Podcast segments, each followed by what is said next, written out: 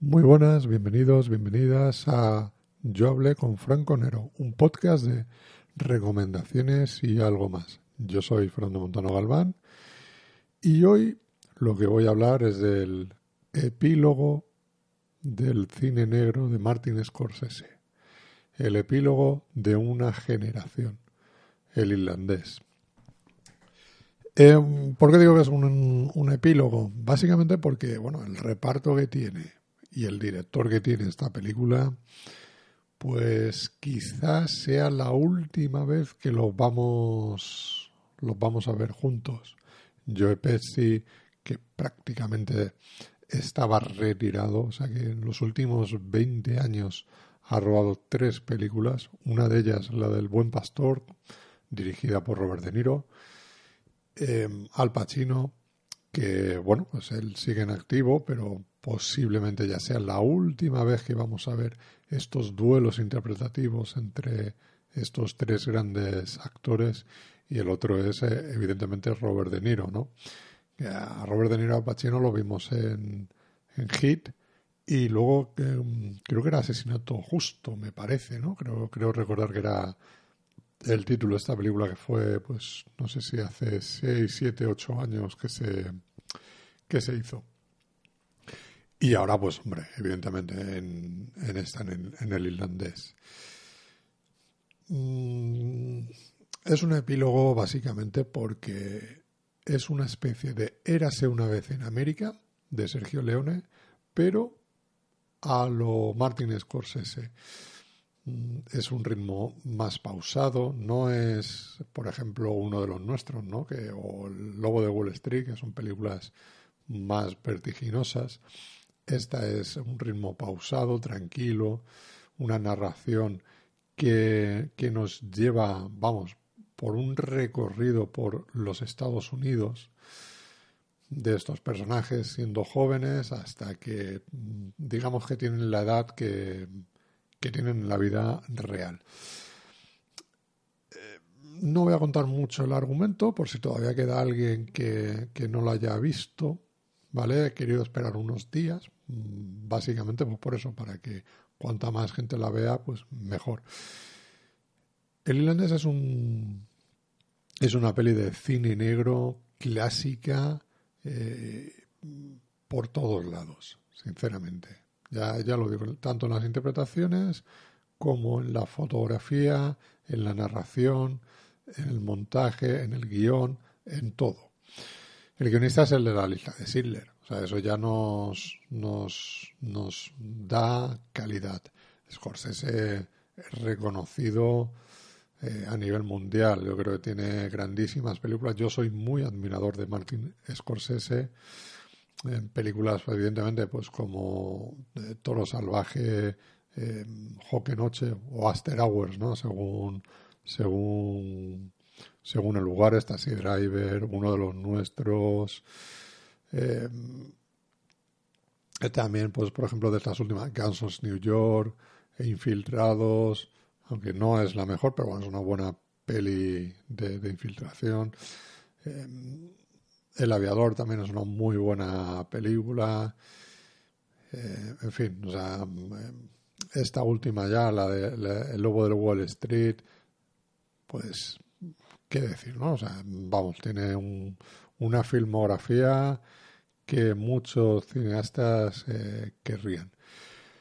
Pues esta película irlandés nos, nos cuenta también algo que ya hemos visto, ¿no? Lo del sindicalista Jimmy Hoffa, que, bueno, esta vez interpretado por, por Al Pacino.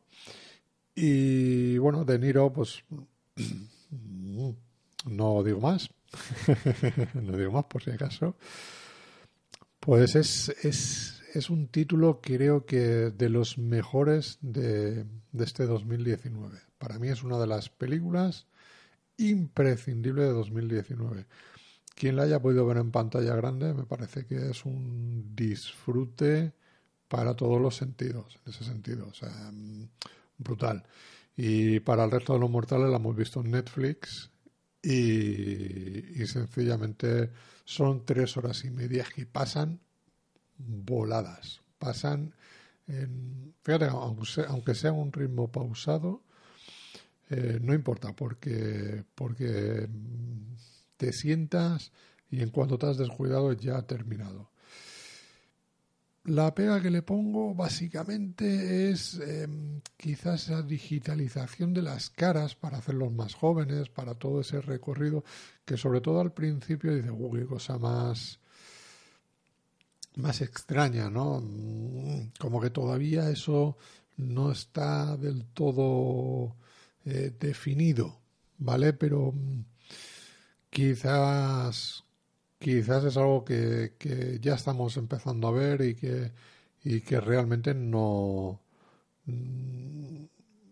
no vamos a, en muy poco tiempo no nos vamos a dar cuenta de si un actor, por ejemplo, que tiene que interpretar a alguien más joven, mm, no va a hacer falta buscar a ese actor que haga el papel de joven, sino que lo va a poder encarnar él mismo por esa digitalización.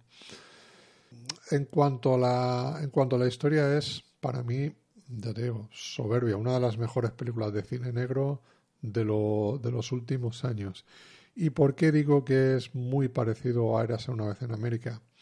Pues sencillamente porque hace un retrato de la sociedad americana del siglo XX, em, pues muy al estilo de esa, de esa película, es un referente.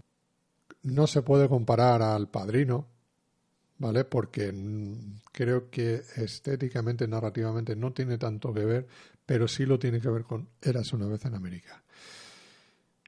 La película es un imprescindible, como ya he dicho, hay que, hay que verla y creo que debe de estar en muchísimas listas de lo mejor del 2019. Posiblemente sea la última vez que veamos a, a este elenco juntos. Eh, posiblemente, no sé, se tiene varias películas por delante, pero ya no sé si vamos a ver otra peli de gangsters eh, de Martin Scorsese. Por una cuestión de por edad, evidentemente. Mm, posiblemente sea la última vez que veamos a, a Joe Pesci en pantalla, porque no quería hacer la película, él estaba retirado, tal. Scorsese y De Niro al final lo convencieron y el tío está enorme. Para ser un tipo tan bajito, es un actor enorme. Enorme. Tiene momentos que incluso causa mucho, mucho respeto, por no decir otra cosa. Eh, Al Pacino me parece que está un pilín sobreactuado, pero bueno, pues, mm, es Al Pacino, es Al Pacino. Y De Niro, De Niro está como muy pocas veces está en, los últimos 20 años él se, había convertido un poco casi en una caricatura de, de, él mismo y, y creo que hay muy, muy, muy, muy pocas películas que realmente diga, joder, qué pedazo de interpretación que ha hecho. Y esta es una de ellas. Esta es una de ellas, de verdad. O sea, es una de las películas eh, fundamentales de, a nivel de interpretación de De Niro. Y bueno, lo demás, pues está Anna Paquin, que también pues, mm, sale bastante, pero tiene poco diálogo, pero bueno, es un, un papel muy eh, que está muy bien. En general, todo el mundo de la, de la película, todo el reparto está sensacional. Y se entiende, sinceramente, por qué dura tres horas y media. ¿Podría haber durado menos? Sí, no, yo no eso no lo discuto. A lo mejor es una película que podría haber durado menos de tres horas. Y, sería muy buena también. Pero quizás no sería la película que nos quería contar Scorsese. Eh, recordemos que, por ejemplo, Kansas, New York es una película, si no recuerdo mal, de dos horas y media, mm, una cosa así. Y que prácticamente era una película de tres horas y media, casi cuatro horas, que después los productores le obligaron a recortar. Es una magnífica película, pero Scorsese terminó muy quemado, muy cabreado de, ese proyecto y dijo que jamás se vería la versión del director, eh, que ya lo que, lo que se ha visto en cine es lo que se queda. Claro, estrenar una película de más de tres horas en, en pantalla grande es muy, muy, muy complicado. Eh, son muy pocas las películas que lo han conseguido a lo largo de la, de la historia. Y, yo creo que esta película era necesario eh, la duración que tiene. Entonces, claro, que venga alguien como Netflix y te ponga los 200 millones que cuesta la película y que diga, sí, se han hecho algunos pases en Estados Unidos, se han hecho algunos pases internacionales en pantalla grande, en cines, evidentemente porque se quiere competir para los Oscars y es una película que va a estar en la carrera de los Oscars. Mm, pero eh, es normal que, bueno, Scorsese lo que quería era hacer esta película, lo, Scorsese lo que quiere es hacer cine y si, por ejemplo, en este caso Netflix te da la posibilidad de hacer la película que quieres como quieres, pues adelante, adelante. Y, la verdad es que mm, para mí no sobra ni un fotograma. O sea, es una de. Va a ser, sin duda alguna, va a ser una de las películas que voy a destacar de, de aquí a final de año. Así que espero que no os deje indiferente el irlandés, que, que os guste, que la veáis. Mm, si puede ser del tirón, genial. Si tiene que ser en dos partes, en dos partes. Si tiene que ser en tres partes, en tres partes. Como sea, cada uno dentro de su disponibilidad. Pero no os la perdáis. No os perdáis el irlandés porque seguro que va a dar mucho, mucho de qué hablar. Nada más, yo me despido. Eh, recordad que este podcast lo podéis escuchar en iVoox, iTunes, Google Podcast, Spotify y allá donde, donde bebe, allá en todos los podcasters que beben de, iTunes. Eh, yo soy Fernando Montano Galván, me podéis encontrar en Twitter como arroba fernandomg1981. Y nada más, nos escuchamos en el próximo Yo hablé con Franconero.